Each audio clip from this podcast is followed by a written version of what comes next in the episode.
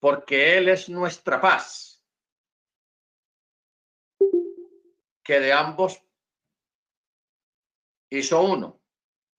En otras versiones dice porque de ambos pueblos hizo uno solo. Y derribó la pared intermedia de separación, es decir, la enemistad. Bueno, vamos a, tenernos, a detenernos aquí primero. Primero habla de que de ambos pueblos hizo uno. ¿Cuáles pueblos? Casa de Yehudá y casa de Israel. ¿Ok? El, el cristianismo católico y el cristianismo protestante no entiende este texto porque es que, ¿por qué no lo entiende? Porque no conocen la enseñanza de las dos tribus, de, la, de las dos casas, la casa de Israel y la casa de Yehudá. Porque si una persona no entiende o no tiene conocimiento de lo que es la casa de Judá y que es la casa de Israel, no va a entender muchos textos en las escrituras. Porque muchos textos de las escrituras se está refiriendo a estos dos pueblos el pueblo de Yehudá y el pueblo de la casa de Israel. Entonces, por eso es que el texto menciona que de ambos hizo uno y derribó la pared intermedia de separación, es decir, la enemistad. ¿Dónde está reflejada la enemistad en las escrituras? Esa enemistad está reflejada en el relato de Yeshua con la mujer samaritana. Porque la mujer samaritana forma parte, o Samaria forma parte de las tribus que se retiraron, o sea, las tribus del norte, Samaria. Entonces, entre los Yehudim, los judíos que estaban en Jerusalén, y las tribus del norte, empezó a haber una rivalidad, una pelea casada.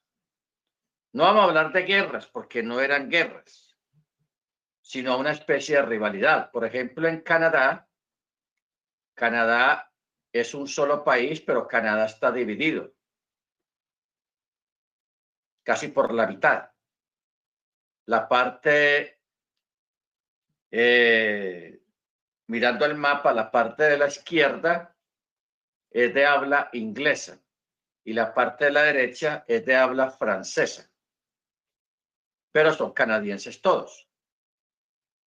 ¿Ok? Entonces, por ejemplo, Montreal, Quebec, uh, Saint-Hyacinthe, Boumbonbril, todos esos lugares ahí, ahí se habla francés, pero también se habla inglés, claro, pero el idioma dominante es el francés. Y luego en el área izquierda, de Toronto hacia la izquierda, se habla es inglés.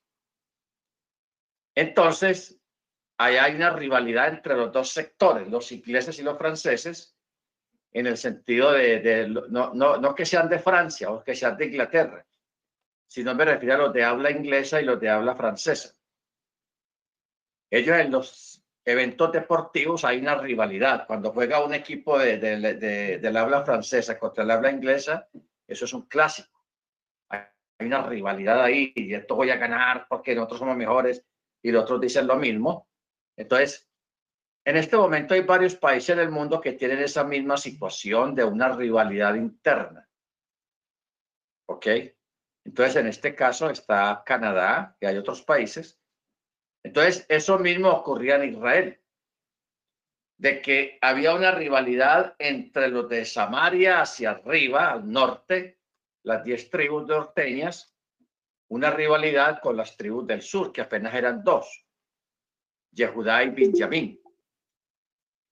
Entonces, por eso, cuando Yeshua le habla a la samaritana, la samaritana no le gusta que él le hable, porque ella le hace el reclamo. Imagina, aquí le está haciendo el reclamo.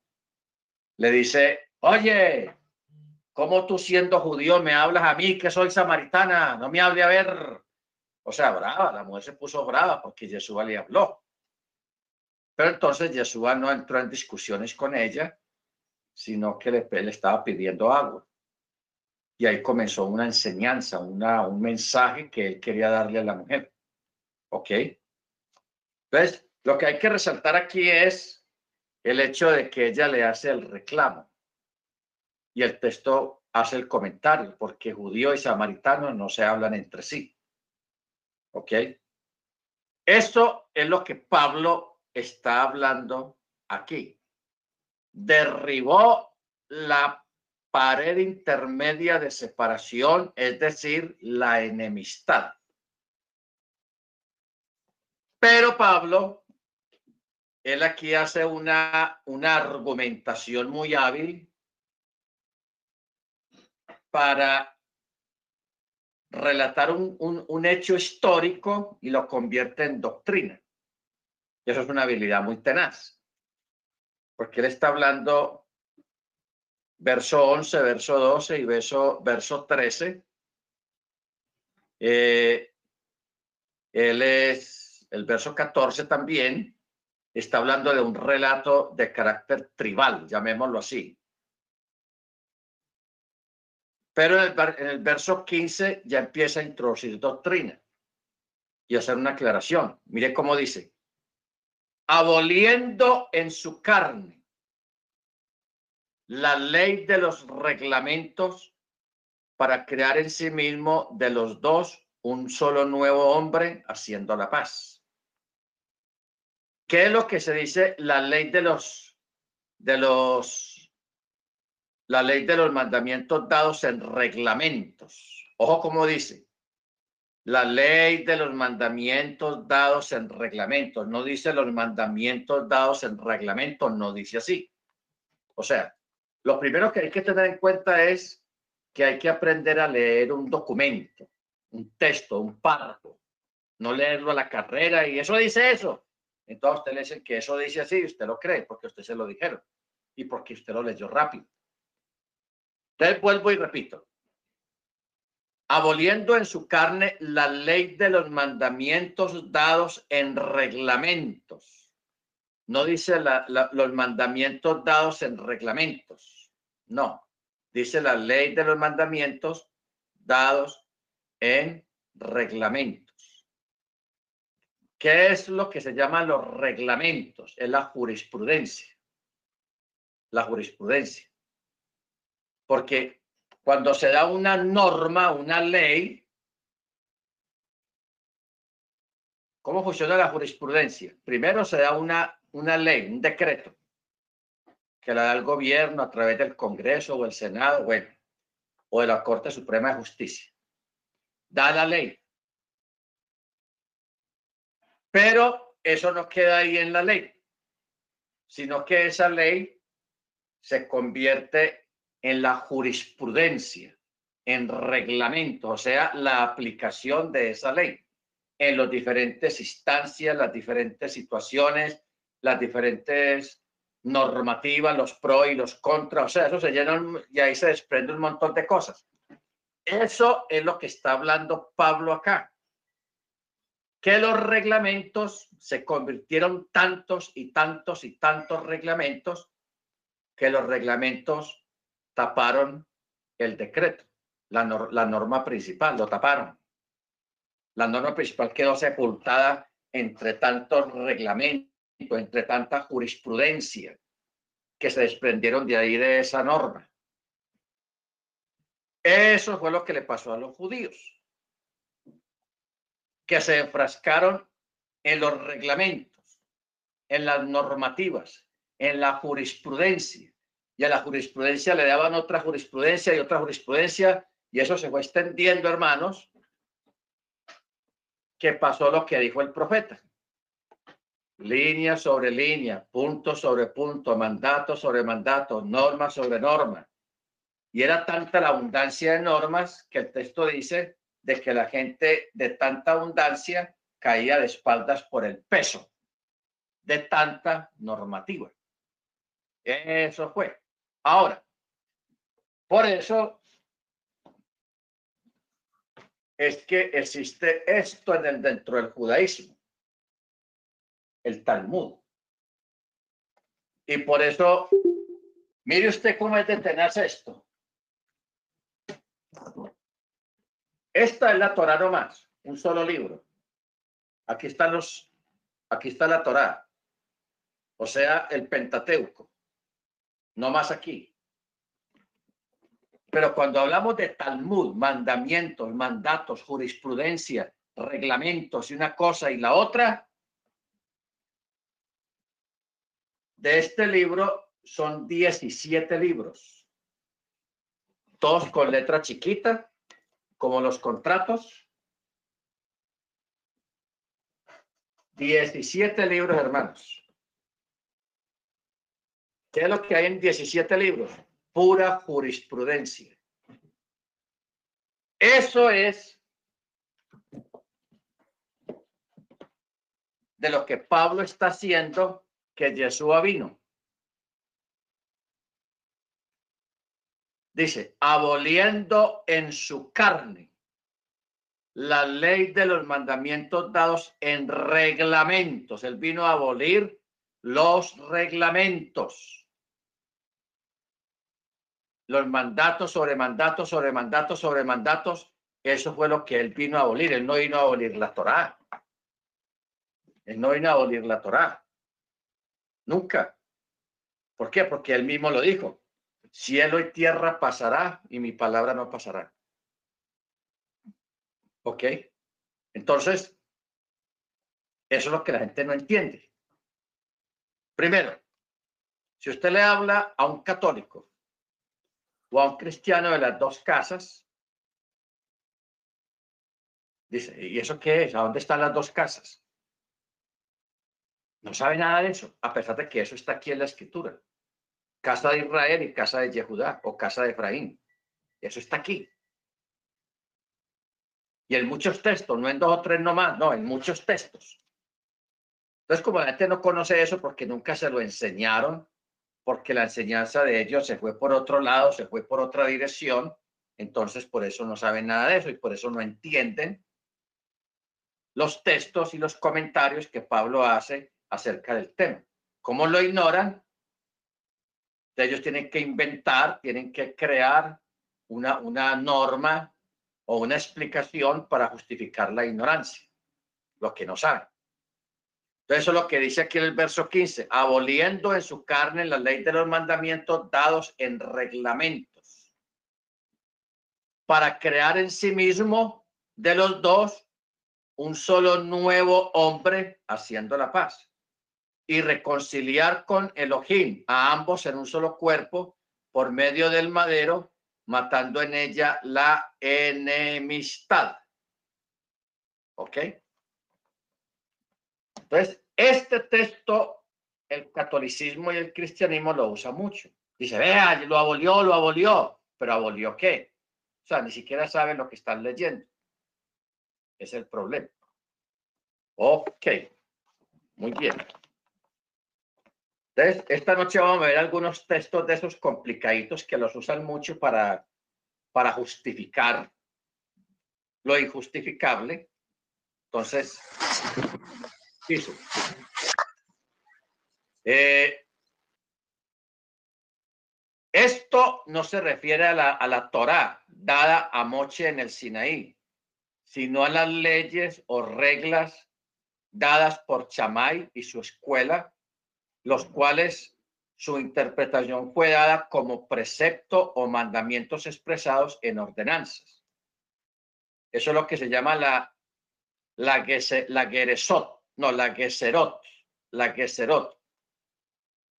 Pero tampoco destruyó todo lo que Chamay enseñó, sino lo que enseñaron los prosélitos que venían de Chamay, que se sentaron en la silla de Moche y eran incompetentes Mateo 23 y Gálatas 4:21, donde habla la alegoría de Agar y de Sara, alajá que tuercen la Torá y violentan el mandato de no quitar ni de añadir.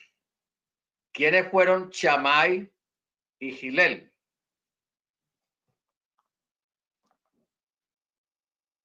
Gilel y Chamay fueron dos grandes maestros que hubieron en la época de, de cuando Jesús vino aquí a la tierra. Ellos formaron dos escuelas antagónicas. la escuela de Gilel, que era farisea, y la escuela de Chamay, que era saducea. Ya había una competencia entre estas dos escuelas. La escuela farisea de Gilel era muy abierta. Por eso vemos que Yeshua se identificó mucho con esta escuela. Y Pablo, que era fariseo de esa escuela, él, habla con orgullo de su escuela a la que él perteneció o, era. Ahora, ¿por qué Yeshua no se identificó con la escuela de Chamay? Porque la escuela de Chamay, ellos eran letristas. Ellos decían, no hay ángeles, eso es puro cuento chino. No hay espíritu, eso es cuento chino. No hay resurrección, eso no existe. Eso enseñaba la escuela de Chamay.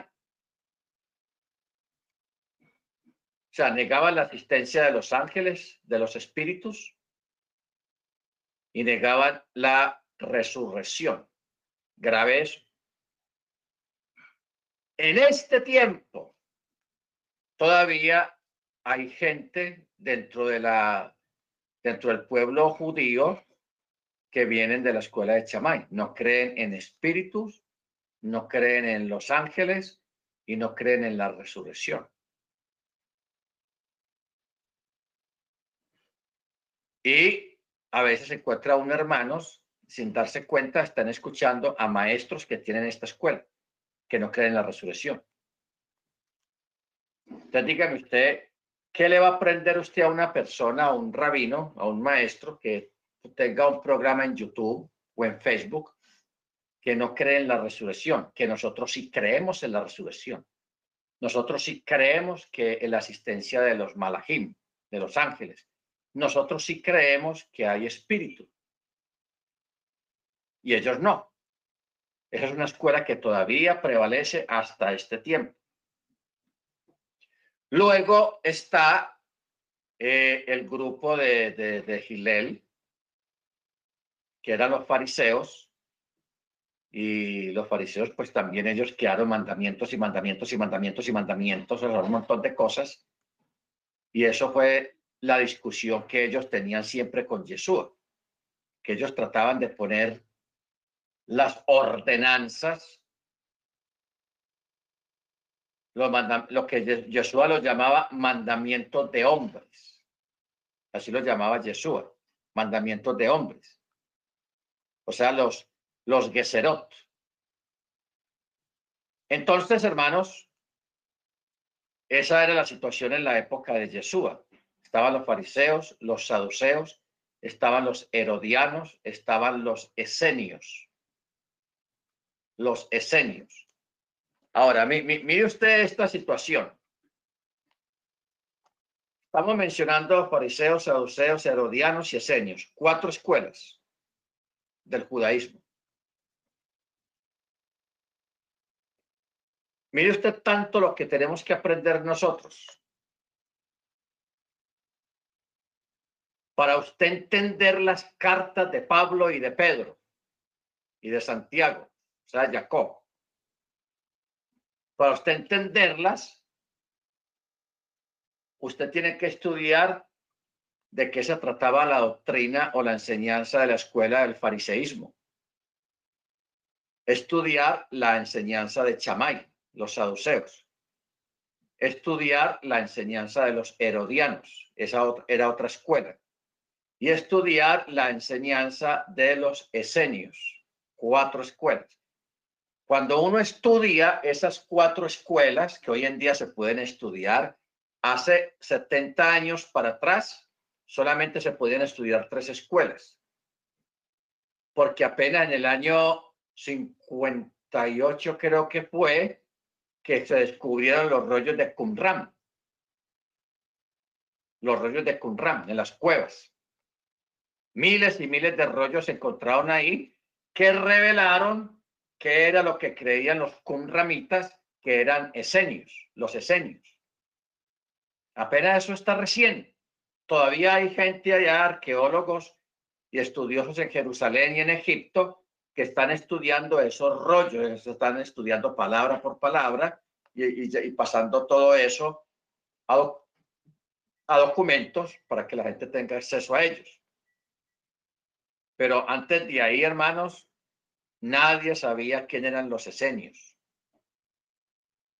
Bueno, entonces uno estudia estas cuatro doctrinas, estas cuatro enseñanzas de estos cuatro grupos. Y luego usted desciende aquí al Brihadacha, al Nuevo Testamento.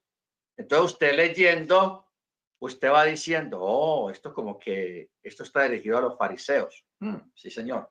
A ver, esto aquí, oh, esto está dirigido a los, a los herodianos. Oh, esto aquí está dirigido a los esenios. ¿Ok? Entonces empieza uno a desvelar y a entender mejor las escrituras no a inventar, porque el que no sabe quiénes son los esenios, quiénes eran los fariseos, quiénes eran los herodianos, quiénes eran los saduceos, no va a entender nada. Va a vivir una completa confusión porque no conoce el destinatario de los textos. ¿Nos entendemos? No conoce el destinatario. Bendito el Eterno. ¿Se da cuenta usted de todo lo que uno hay que estudiar para o lo que hay que estudiar realmente todos nosotros, no solamente mi persona, sino todos nosotros, para entender los textos que hay en el Nuevo Testamento, en el Brihadachá, en el Nuevo Pacto. Por ejemplo, el libro de Colosenses es la epístola que tiene más referencias dirigidas a los esenios a los esenios. Hay mucha referencia ahí. El que más textos tiene, que, que uno se da cuenta que es dirigido a los esenios, colosenses. Gálatas, también ahí hay unas alusiones a los esenios, o sea, una indirecta, como echándole la cuña a los esenios. ¿Qué quiere decir echándole la cuña?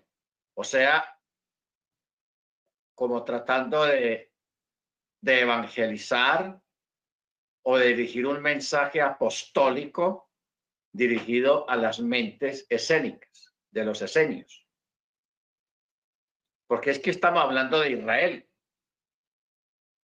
Estamos hablando de estas cuatro escuelas. Y lógicamente estamos hablando que de tanto de del paganismo, de los fariseos, de los saduceos, de los herodianos y de los esenios, se convirtieron muchos a las raíces hebreas, a la fe en Yeshua con Torah. Muchos de esos grupos llegaron ahí a la, a la congregación. Entonces Pablo, sabiendo el tipo de audiencia que tenía, lógicamente, pues él tenía que, como se dice aquí, jugársela para él enseñarles a todos de modo que su tema abarcara a estos cuatro grupos. Había que tener una habilidad muy grande para uno sacar una enseñanza para cuatro formas de pensamiento, para cuatro formas de pensar. ¿Ok? Para O sea, esto de pronto lo haga, lo haga como difícil para usted, pero no es difícil. Simplemente uno tener la curiosidad de comenzar a estudiar y averiguar. En Internet ya hay muchos eh, documentos ya traducidos de, los, de las cuevas de Qumran, donde habla el maestro de justicia, donde habla de, de un montón de cosas de lo que ellos creían. La fe de ellos cómo era, porque ellos eran judíos. Los herodianos también eran judíos. ¿Por qué los apodaban los herodianos? porque era un grupo muy axeta, o sea, ah, muy cadochín, eran muy celosos, eran gente con un puritanismo muy exagerado. Entonces Herodes, ellos le cayeron bien a Herodes, entonces Herodes los respaldaba, los ayudaba, posiblemente económicamente o como fuera. O sea, Herodes, siendo romano, él se identificaba con ellos. Entonces, por eso a ellos los apodaron los herodianos. Si trataron de ponerse en otro nombre, no les dio resultado, porque todo el mundo sabía que Herodes se, identificaba con ellos, entonces, y los ayudaba, entonces dijeron, no, esto lo, ah, están los herodianos, así los pusieron, y así quedaron en las, en las escrituras, los herodianos. Ahora, no todo lo que estas escuelas enseñaban era malo. O sea, no podemos satanizar todo. No todo era malo. ¿Por qué? Porque cuando usted estudia los postulados de Gilel, los postulados de Gilel, porque los, el que más se distinguió en esa época y después de esa época fue la escuela de Gilel, los fariseos. Usted va a decir, ah, pero hermano, es que mire que Yeshua le tiraba duro a los fariseos. Él les dio duro. Él les dio duro, pero se identificó con ellos, con la enseñanza de ellos. Y ahí me parece eso delicado. Cuando él dijo, hablando de los fariseos, él dijo, hagan todo lo que ellos digan, pero no imiten los malos ejemplos de ellos. Y está hablando de los fariseos, y uno dice, wow, Yeshua se identificó abiertamente con los fariseos, les dio la aprobación tenaz. Claro, cuando usted empieza a estudiar la escuela farisea, usted dice, esa gente tenía sus cosas buenas. Ellos tenían sus cosas buenas. Y tenían sus cosas malucas, pero más buenas que malucas. ¿Ok? Entonces, por eso es que Yeshua dijo esas palabras y posiblemente los que en la niñez de Yeshua, cuando él estudió en la yeshiva, posiblemente él estudió con fariseos, en una yeshiva farisea. ¿Ok? Bendito el Eterno.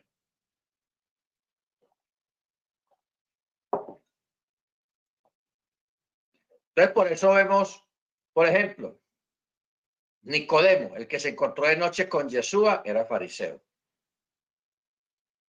Este Simón era fariseo. El que ayudó a llevar a, Yeshua al madero era fariseo. El que reclamó el cuerpo de Yeshua era fariseo. Pablo, fariseo. Pedro, de escuela farisea también. Y cuando Pablo habla de su fariseísmo, de su escuela, él lo, lo habla con orgullo. Él nunca dice, no, esa escuela yo deniego de ella, yo deniesto de ella. No, él nunca renegó de su escuela donde él se crió. Antes él dice, yo fui circunsado al octavo día, fariseo de fariseos, y, y, estudié a los pies de Gamaliel. Porque Gamaliel fue un alumno muy importante, muy avesado que llegó a ser maestro también de Gilel, Gamaliel. Es más, posiblemente Gamaliel fue más, tuvo más preponderancia que el mismo Gilel, que fue el fundador. ¿Por qué? Porque cuando uno va a la historia de esa época, uno ve que, que murió el primer Gilel y el mejor alumno que él escogió para sucederlo a él se, puso el nombre de Gilel II. Ese ejerció su ministerio durante más de 40, 50 años. Luego, cuando él muere, cuando antes de morir, él busca a su sucesor, su mejor alumno. Y ese mejor alumno se puso también el nombre de, Gamaliel, o sea, Gamaliel 3. Hubieron Gamaliel 5, cinco rabinos destacados que se pusieron el mismo nombre. Gamaliel 1, Gamaliel 2, Gamaliel 3, Gamaliel 4, Gamaliel 5. A Pablo le tocó el Gamaliel 2. Él estudió a los pies de ese Gamaliel. ¿Ok? Bendito el Eterno. Y los que sobrevivieron después de la destrucción de Jerusalén y del templo fueron los fariseos. Los saduceos no sobrevivieron, o sea, no perduró la escuela farisea por un tiempo, porque se esparcieron y con el tiempo se fueron formando grupos pequeños, pero como unos 250 años más adelante fue que se volvió a crecer el grupo de los saduceos. Hasta que, hasta que llega el día de hoy, que todavía hay saduceos. Claro, ellos tienen otro nombre hoy en día, pero todavía existe. ¿Ok? Bendito sea el nombre del Eterno. Ok. Así también han tomado otras citas para confundir a los creyentes, pero si solo se debe guardar a lo que compete a los gentiles, ya que se ven fuera de Israel, están desechando la posición que Yeshua les dio. Porque no guardan lo decretado por Jacob en Hechos 15. Según esta cita, ¿acaso no debían de guardar nada más? Yeshua dio dos nuevos mandamientos. Ahora hay una pregunta, ¿de dónde lo sacó Yeshua? Alguien le preguntó a Gilel. Y fue probablemente uno de los que estuvo presente cuando Yeshua le fueron a celebrar el Bar Mitzvah a los 12 años Posiblemente Gilel estaba ahí cuando Jesús estaba discutiendo con los maestros. Gilel estaba ahí. O sea, porque Gilel era un, era un, un rabino, un maestro destacado dentro del mismo templo también. ¿Ok? Entonces, alguien le pregunta, ¿Cómo resume usted el guardar los mandamientos de la Torá? Un resumen de todos los mandamientos. Porque Yeshua vino y legisló y él dijo, ama a Yahweh con todo tu corazón, con toda tu mente, con toda tu alma, con todas tus fuerzas y a tu prójimo como a ti mismo. Lo demás es puro comentario ve y estudie. Por lo tanto, estos requisitos eran para comenzar y no causar malestar en Jerusalén y no fueran a ser acusados y llevados a un tribunal. Yeshua dijo, si quieres ser grande en el reino de Elohim, tienes que guardar los mandamientos y enseñarlos a otros, según Mateo 5:17. O sea, el que quiera ser grande en el reino, guarde los mandamientos y enseñe a otros a guardar los mandamientos. Vamos a mirar eso en Mateo 5. Mateo 5, 17.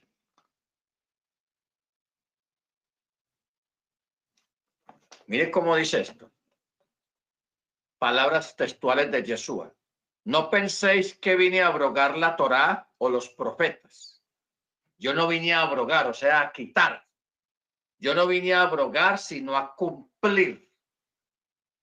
Porque de cierto digo, hasta que pase el cielo y la tierra, de ningún modo pasará una yod.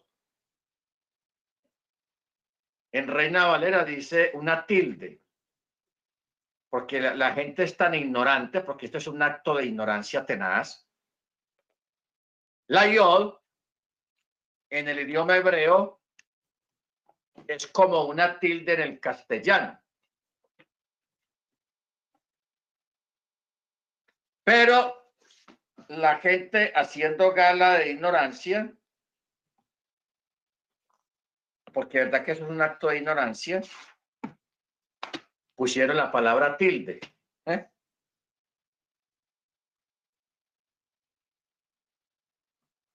Esta letra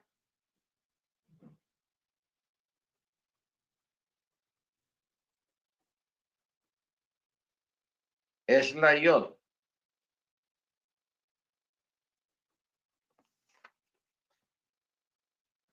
La que es chiquita, es, la letra más pequeña del alefato hebreo. ¿Qué pasa con eso? Que en el idioma nuestro, esta letra que es la yo se parece a una tilde. Entonces esta gente en vez de respetar la originalidad del texto, lo que dice el texto originalmente, pusieron la palabra tilde. Una belleza. ¿ah? Pusieron la palabra tilde. Pero el texto original dice, de ningún modo pasará una yod, ni un trazo de la letra de la Torá hasta que todo se haya cumplido. ¿Qué es todo? El fin de los tiempos hasta que todo se haya cumplido. Por eso dice, no pasará un tarazo. En sí, ¿qué está diciendo? Que esta letra, que es la más pequeña del alefato hebreo, no podrá ser quitada jamás hasta que todo no, haya, no se haya cumplido. ¿Ok? Hasta que todo no se haya cumplido. ¿Te imaginas esas palabras? para que venga una persona aquí a decir de que el mandamiento que no tiene una yo, sino muchas palabras del Shabbat, para que digan que no hay necesidad de guardar Shabbat. Porque el Shabbat forma parte de la Torah y del mandamiento. Entonces dice, verso 19, por tanto, cualquiera que suprima o quite un solo de estos mandamientos más pequeños. Y así enseña a los hombres, muy pequeño será llamado en el reino de los chamaín. Pero cualquiera que los practique y enseñe, este será llamado grande en el reino de los chamaín. Porque hay personas que enseñan los mandamientos, pero no los hacen, no los practican. ¿Ok? Como dice el dicho. Dicen, pero no hacen. Y hay otros que lo enseñan y los practican, o sea, los guardan. Entonces dice, este será llamado grande en el reino de los cielos. Entonces mire cómo remata el verso 20. Porque os digo que si vuestra justicia no es mayor que la de los escribas y los fariseos, de ningún modo entraréis en el reino de los cielos. ¿Qué está diciendo Jesús ahí? Está poniendo a los fariseos y a los escribas como ejemplo a superar. Mire que dejó fuera los saduceos, los herodianos y los esenios los dejó fuera. Solamente puso como referencia a los fariseos y a los escribas.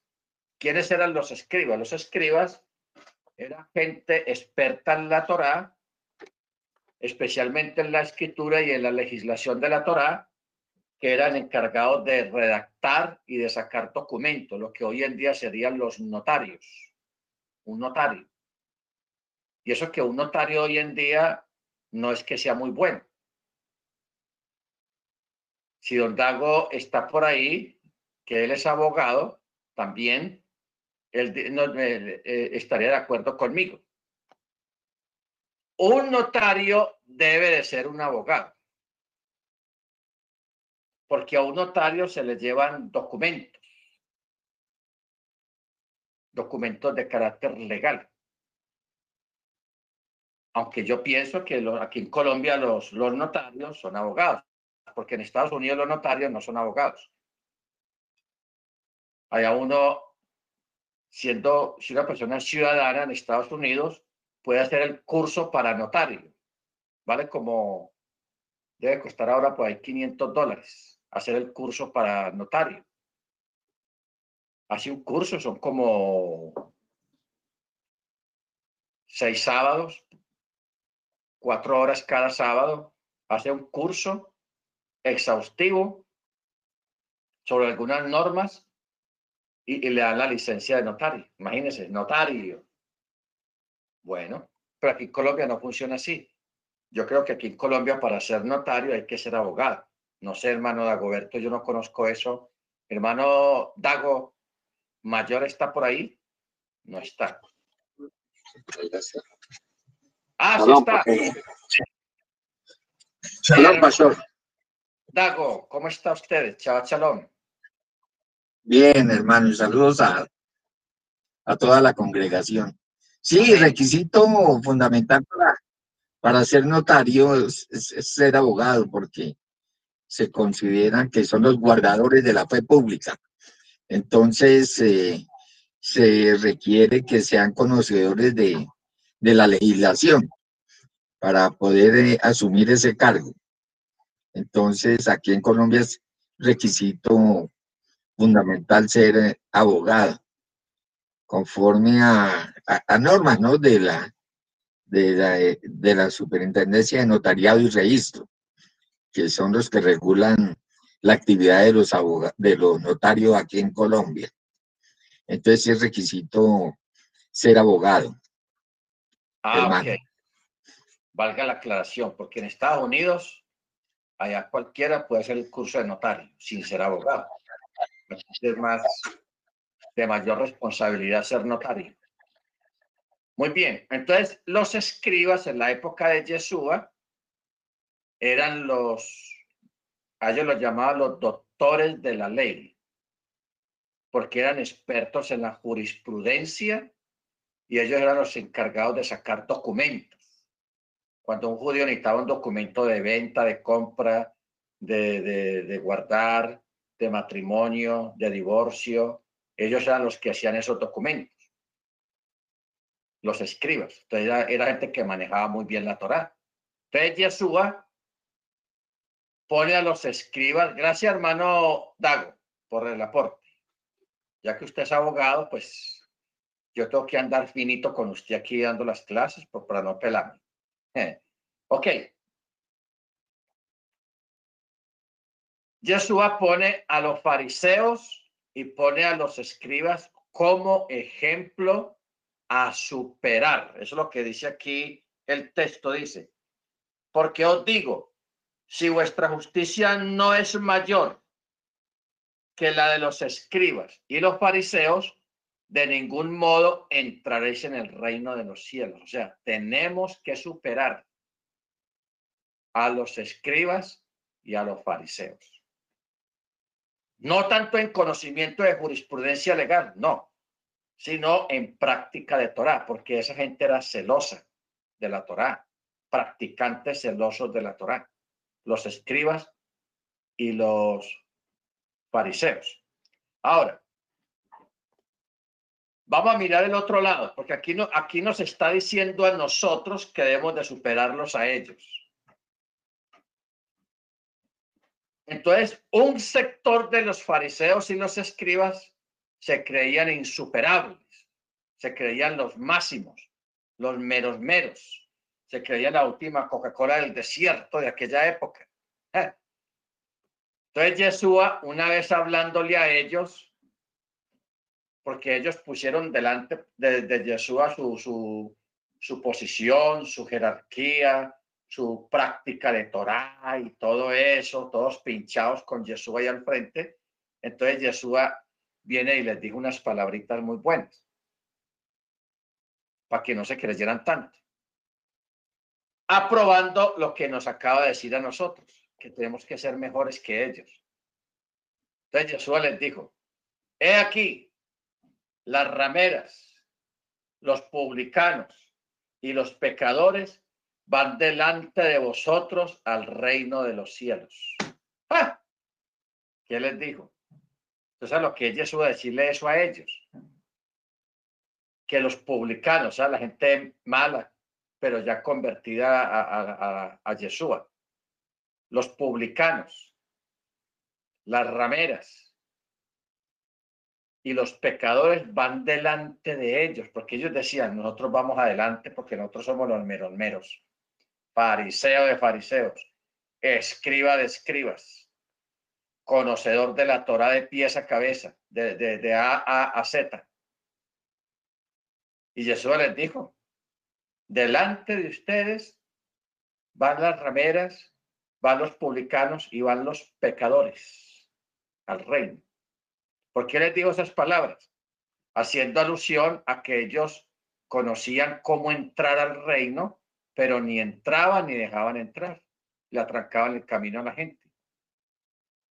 A través de la religiosidad, a través del espíritu de la religiosidad.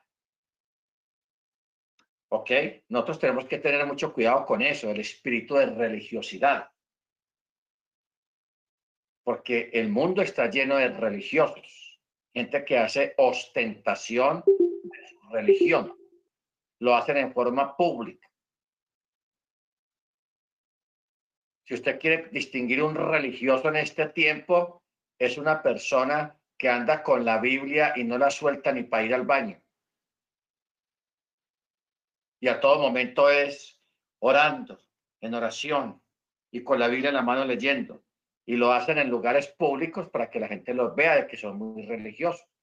A, esta, a este tipo de personas de lejitos, por no decir a millas de distancia, porque no tienen nada bueno que aportar, porque esos son, el religioso se distingue porque es criticón, porque vive juzgando, porque vive echando indirectas, porque iba haciendo ostentación y quiere que todo el mundo escuche lo que ellos escuchan, que todo el mundo haga lo que ellos hagan y que todo el mundo piense lo que ellos piensan. O sea, imponer a la fuerza su credo, su, su fe, su religión, y eso así no funciona. Y al mismo tiempo están juzgando a todo el mundo, mandándolo a los infiernos, todo porque no piensan como ellos. Eso es un religioso. A millas de distancia de este tipo de personas. ¿Ok? Bendito sea el nombre de Eterno. Entonces, en segunda de Timoteo, vamos a mirar este texto, vamos a otro texto complicado. Segunda de Timoteo 3:14. Una ratificación de la Torá. Segunda de Timoteo 3:14 dice, ah, dice, pero tú persiste en lo que aprendiste y fuiste persuadido, sabiendo de quiénes aprendiste ya que desde niño conoce las sagradas escrituras, las cuales pueden hacerte sabio en la salvación que por la fe que hay en Yeshua. Toda la escritura, toda. Ahora, vamos a aclarar una cosa acá. ¿De cuál escritura está hablando aquí el apóstol Pablo a Timoteo? Le está hablando del antiguo pacto el Antiguo Testamento, porque el Nuevo Testamento no se había formado todavía. Ojo con eso. Entonces, por eso está diciendo, toda la escritura es inspirada por el Eterno y es útil para enseñar, para refutar el error, para la corrección, o sea, para corregir cosas, y para la instrucción en el camino de la salvación. Eso es lo que quiere decir la palabra justicia. Entonces, dice, la escritura es útil para enseñar, para refutar un error, para la corrección y para la instrucción en el camino, a fin de que el hombre de Yahweh esté completamente calificado y equipado para toda buena obra. ¿Ok? útil para enseñar, para refutar el error, para corregir, ¿ok? Y logra que el hombre sea perfecto, preparado para toda buena obra. O sea, sin Torah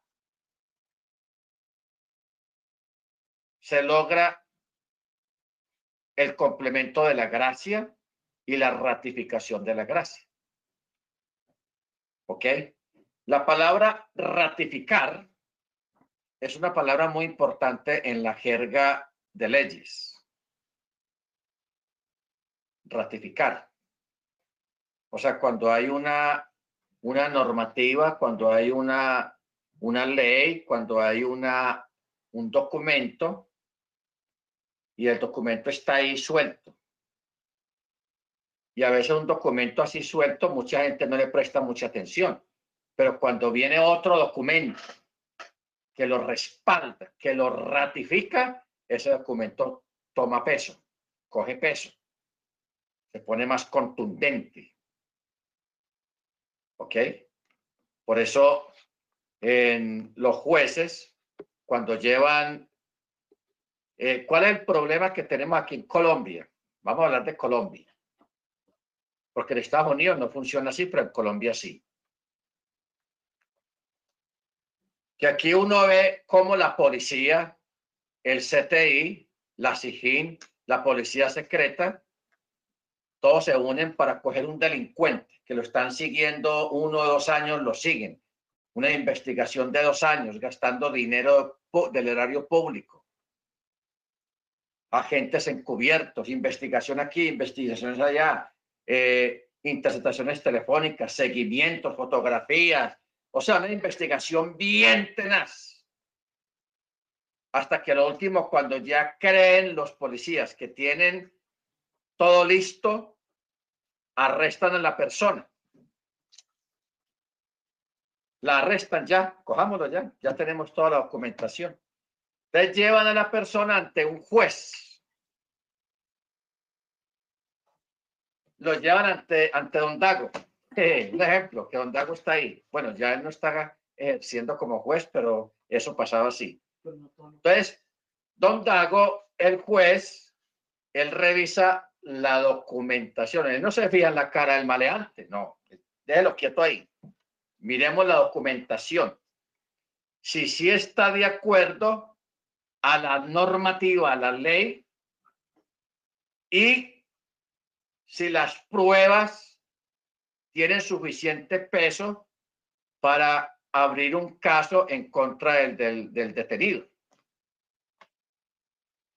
Entonces hay unas hay unas cláusulas ahí, entonces el juez empieza a examinarlas, a mirarlas. Entonces, si él ve un, dos fallas o tres fallas o que no hay suficientes pruebas, ¿qué hace el juez? Le dice a, a los fiscales, a los policías que hicieron el procedimiento, señores, qué pena, pero aquí falta sustentación de pruebas, falta sustentar, faltan más pruebas, falta más material, falta yo no sé qué, falta esto, o un error en el procedimiento.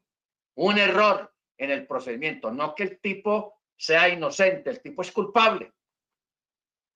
Porque ya lo venían siguiendo, le vienen haciendo una investigación muy larga, de un año, dos años, meses. Pero cuando hay un error de procedimiento en la captura, en, la, en las pruebas, ¿qué hace el juez? si, no, si las cosas no le funciona bien, si él no ve la documentación bien, él suelta al acusado. Lo sueltan, hermano. Ya uno dice, vea, ahí se perdió la platica. Todos los que invirtieron en, policías, en, en, seguimientos, en interceptaciones, en fotografías, en encubiertos, todo se perdió. ¿Por qué? Por un mal procedimiento. Entonces, eso es lo que dice el texto de segunda Timoteo 3:17. Porque es que, hermano, la Torá es pura jurisprudencia legal. Así de sencillo. Eso es la Torá. Pura jurisprudencia legal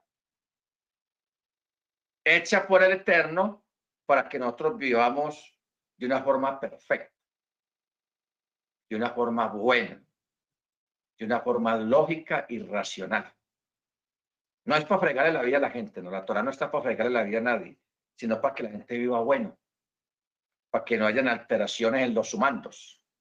Entonces, por eso dice, a fin de que el hombre de Yahweh esté completamente calificado. Mire cómo dice el texto, calificado y equipado para toda buena obra. ¿Ok? Bendito el Eterno. Yo estoy seguro que si Don Dago se pone a, estudiar bien todo esto de la Torá, él se va a identificar mucho con eso, porque él lo pasó la, más de la mitad de su vida legislando, trabajando con leyes, con la jurisprudencia legal de aquí de la República de Colombia. Eso es espectacular. Amén. Muy bien. En Romanos 3, 31. Vamos a mirar otro texto maluquito. Aparentemente para mucha gente. Romanos 3:31 dice, entonces por la fe se invalida la ley. Hay una, hay un cómics que han puesto algunos hermanos en Facebook Mire usted esto como es de llamativo.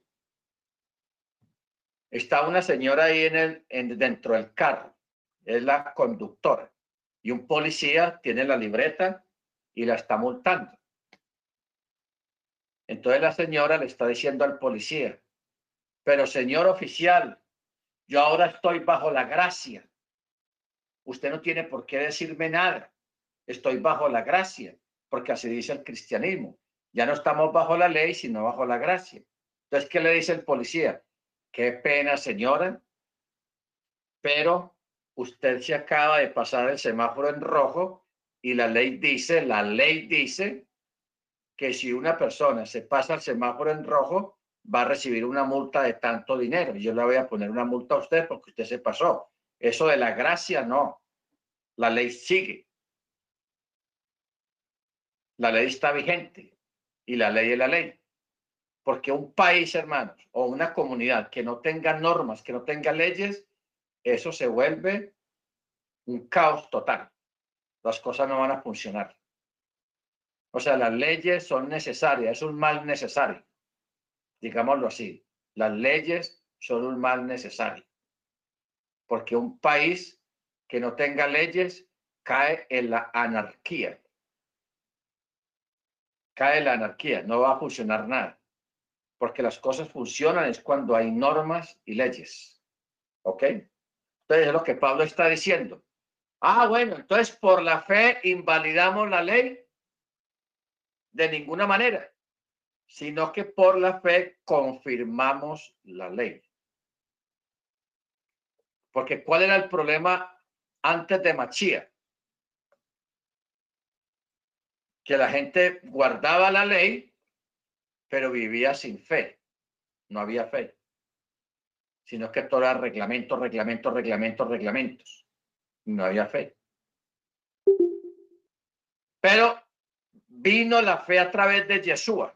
Él trajo la fe, porque Pablo dice que Yeshua es el autor y consumador de la fe. Él trajo la fe sin dejar la Torá, sin dejar la ley porque a través de la fe es que se ratifica y se confirma la ley. ¿Ok? Ahora, ahí mismo en Romanos capítulo 12, verso 13, verso capítulo 2, ah, verso 13, dice, mire cómo dice, porque no son los oidores de la ley los justos ante Dios, sino los hacedores de la ley serán declarados justos. Porque una cosa es oír y no hacer, y otra cosa es oír y hacer. Lo oído. ¿Ok? Porque cuando los gentiles que no tienen ley hacen por naturaleza cosas de la ley, estos no teniendo ley son ley para sí mismos. ¿De qué está hablando acá? Este enredo de palabras. Está hablando de gente que no conoce, que no son israelitas, no son judíos. Pero más sin embargo, más sin embargo, en países no israelitas que no tienen la fe hebrea, ellos guardan partes de la ley, no matan, no roban, no secuestran. O sea, tienen unas normas que parecieran sacadas de la misma Torá. Eso es lo que Pablo está diciendo. Por eso dice, porque cuando un extranjero que no tiene la Torá hacen por naturaleza las cosas de la Torá, estos, aún no teniendo la Torá, son ley para sí mismos. Y eso es verdad. Porque, por ejemplo, una persona que es católica, en los reglamentos católicos están casi los mismos mandamientos que hay en la, en la Torá. No matarás, no adulterarás, no harás falso testimonio, no robarás, todos esos detalles ahí. Pero ellos no conocen la, la ley en cuanto a la Torá como jurisprudencia. Pero más sin embargo, esta gente hace las cosas bien, se portan correctamente. Entonces dice el verso 15, los cuales muestran la obra de la ley escrita en sus corazones, dando testimonio juntamente con su conciencia y acusándolos o defendiéndolos en sus razonamientos.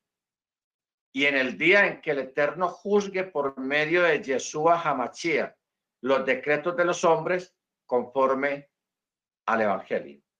¿Qué es lo que dice acá? Hay gente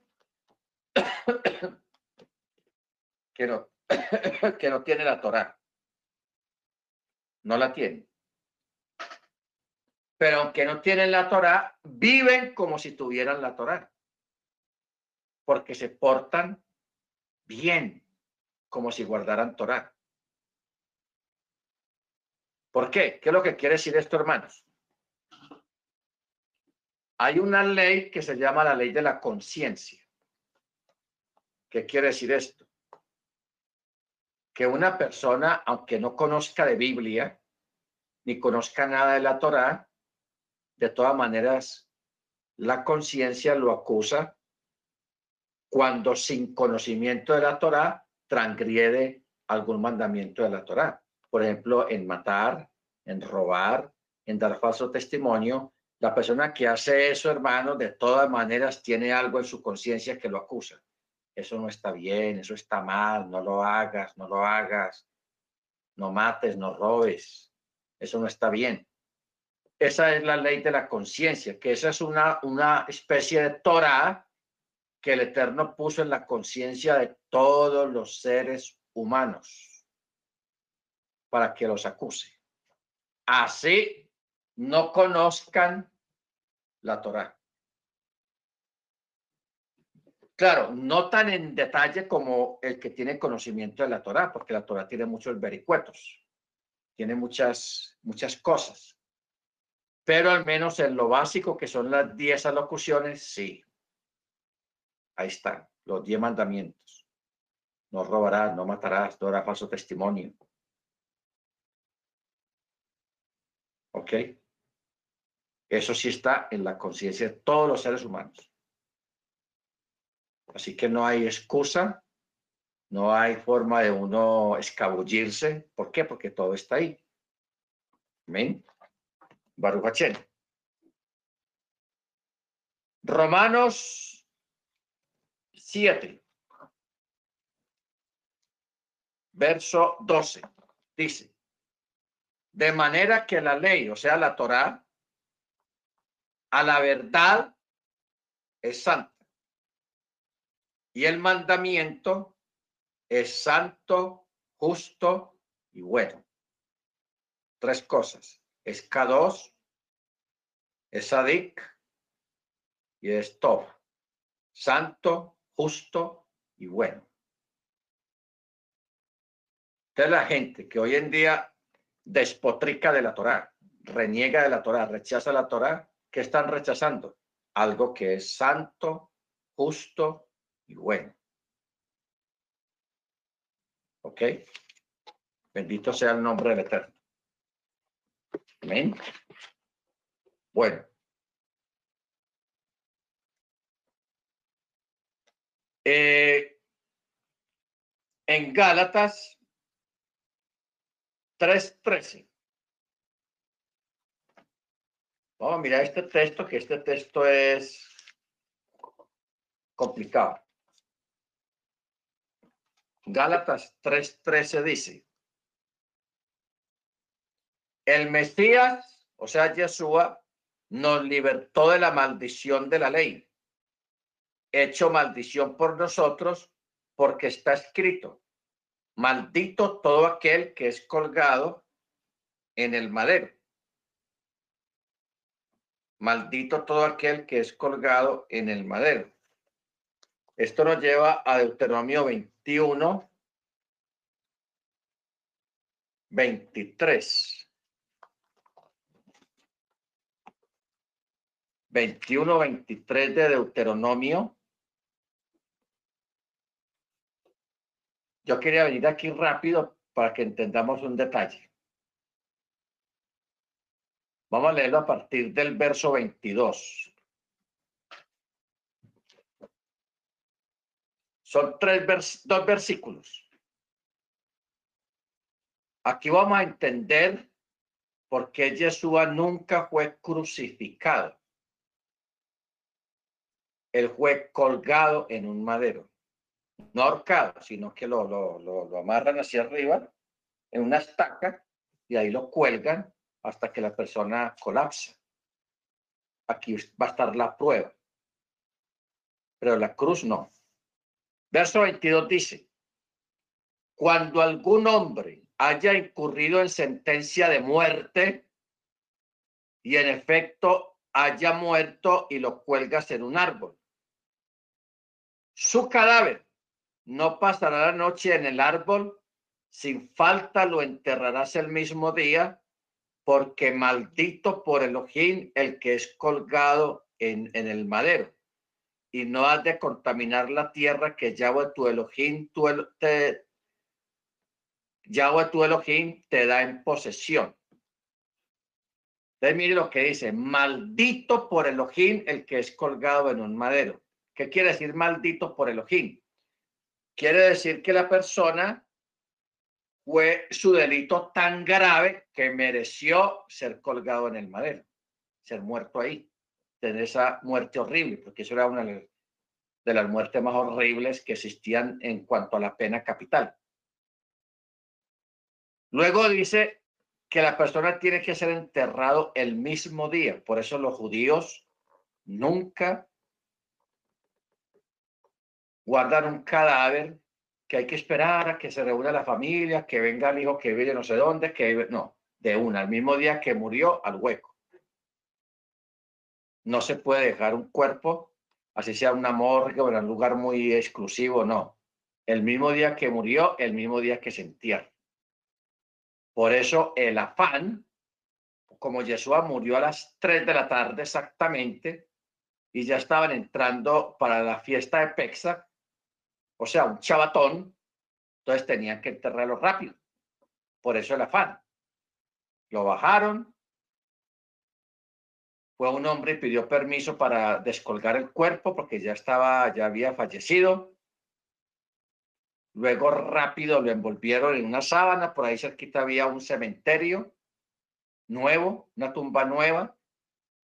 Un fariseo llamado José de Arimatea prestó eso, ese lugar, porque era un creyente en Yeshua y estaba cerquita eh, la cueva o la tumba, entonces él como pudieron, porque de todas maneras un cuerpo lo, le hacían unas ceremonias y unas cosas antes de enterrarlo, pero con Yeshua no hubo tiempo. No hubo tiempo, porque ya, ya es chabat, ya, ya es chabatón, no, no el chabat del sábado, sino el chabat de Pexa, la fiesta de Pexa. Eso es lo que pasaba. Era fiesta de Pexa y todavía que, porque si ellos se contaminaban, no podían participar de la fiesta. Entonces, por eso fue que ah, hicieron ese proceso y luego lo entierran rápido. Entonces, Pablo, hablando de eso, en Gálatas 3.3, ya teniendo este contexto, ya podemos leer Gálatas, el verso 13, 3.13. Dice, el Mesías nos libertó de la maldición de la ley, de que Él se hizo maldición por nosotros, porque está escrito, maldito todo aquel que es colgado en un madero. ¿Ok? Maldito aquel que es colgado en un madero. Por eso es que en otro texto, el mismo Pablo dice, de que Yeshua se hizo maldición por nosotros. Él se hizo maldición por, se hizo maldito por nosotros. ¿Qué es lo que quiere decir eso? Que el castigo que nosotros debíamos de haber recibido por nuestros pecados, Él vino y se ofreció y Él dijo, yo lo pago, yo pago por ellos. Yo me ofrezco a pagar por ellos. Entonces, por eso Pablo dice, Él se hizo maldición por nosotros. Y por eso cayó toda la maldición. Maldito todo aquel que es colgado en un madero, como lo acabamos de leer en Deuteronomio. ¿Ok? Ahí vamos entendiendo cómo funciona todo esto, hermanos, qué fue lo que Jesús hizo en el madero, etcétera, etcétera. Baruch Bueno, Vamos a parar acá, porque hoy no vamos a estar mucho tiempo. Si alguien quiere afirmar algo o decir algo de demás o expresar algo, otro texto maluquito o difícil, bien pueda. Amén. Puede prender su micrófono y hablar. Acuerda que no estamos en Cuba, estamos ni en Corea del Norte, estamos en Colombia y aquí hay libertad de expresión.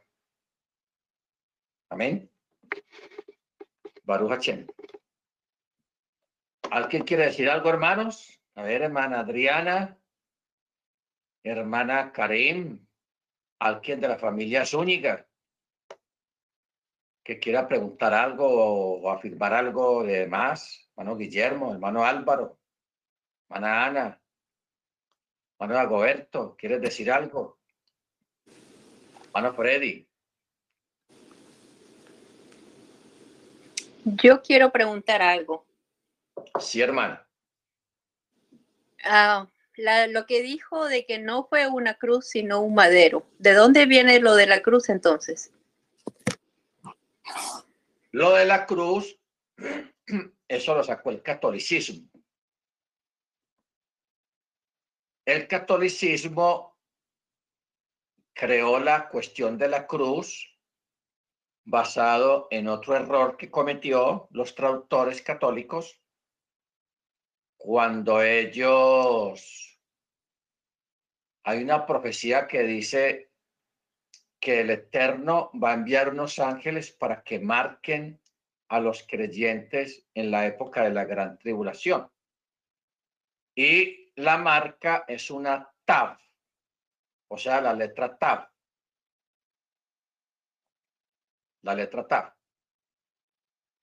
Entonces, ¿qué pasa? Que cuando uno mira la letra TAB, tiene una forma como de cruz. Entonces ellos dijeron, no, para que no suene tan judío ni tan hebreo, entonces quitemos la palabra tab y pongamos la, la, la, la cruz.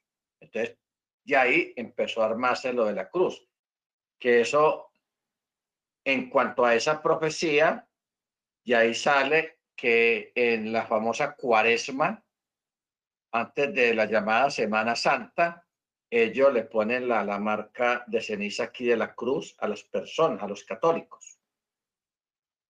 Pero en sí la marca es una TAV, la letra TAV.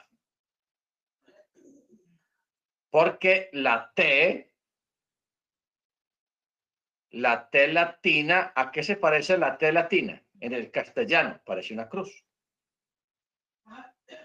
Entonces, así quedó en la, en, en, la psiquis, en la mente de la gente, en la memoria de la gente, que piensa que es una cruz. Entonces, eso lo mezclan llevando a la gente a mirar hacia el madero y entonces ellos crearon tipológicamente de que Yeshua fue crucificado. Y así pusieron en las traducciones. Pero cuando se va a los originales y los, y los dos textos que acabamos de leer y muchos más, porque ese no era el, el tema, hablar de la cruz. Pero eh, acabamos de leer, por ejemplo, Deuteronomio y aquí en lo que Pablo está hablando en Gálatas 3.13, no está hablando de una cruz, sino que está hablando de una estaca.